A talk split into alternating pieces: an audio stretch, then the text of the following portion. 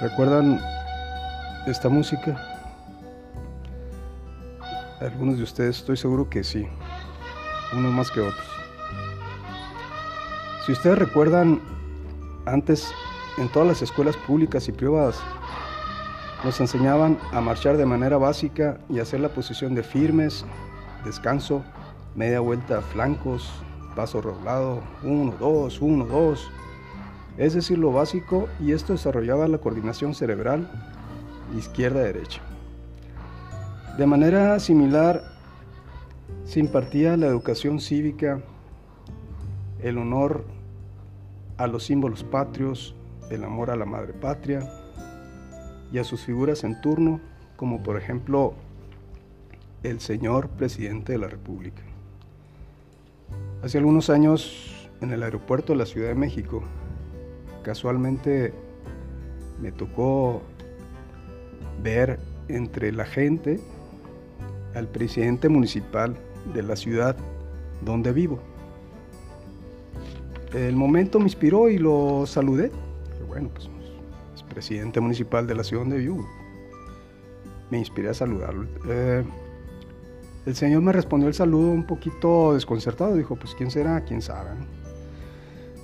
Estoy seguro que se quedó, se quedó con la duda porque pues de ninguna manera soy un personaje ni figura pública. Pues aunque se quedó con la duda, eso me hizo recordar mis tiempos de educación primaria, por lo que básicamente en aquellos años el mandatario que tengo muy presente en mi formación cívica escolar es precisamente el licenciado Gustavo Díaz Ordaz. Independientemente de todo lo que se ha dicho y escrito sobre él, con o sin fundamento, pero bueno, este punto no es objeto del presente relato. Díaz Ordaz gobernó el país en el sexenio 1964-1970, por lo que en alguno de esos años visitó Mexicali y recuerdo con claridad aquella ocasión en que me quedé unos días en casa de mis abuelos. Mi abuela me llevó de la mano a la esquina de la avenida principal de la colonia donde vivía y ahí esperamos porque ya, ya se sabía qué horas iba a pasar. Yo estaba muy emocionado y cuando llegamos ya varios vecinos estaban colocados en las cuatro esquinas. El camión en el que viajaba Gustavo Díaz Ordaz venía por esa calle con rumbo de sur a norte. La verdad fue muy puntual porque no me acuerdo haber esperado mucho tiempo. Cuando supimos que se venía acercando el convoy, pues yo pelé bien los ojos para no dejar escapar la oportunidad de saludar al presidente de México.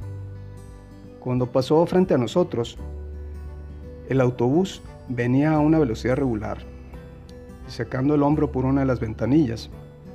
El primer mandatario saludaba con el brazo extendido y con una amplia y blanca sonrisa a todas las personas a lo largo de su recorrido.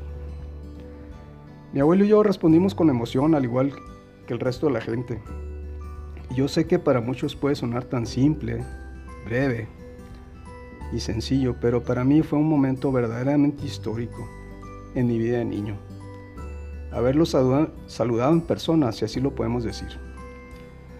A sus nueve sucesores solamente los he visto y escuchado en radio y televisión o visto en, algunos medios impresos y actualmente pues en los medios y redes sociales. Pero nunca, nunca volví a conocer a ninguno de ellos así, ni siquiera de lejos.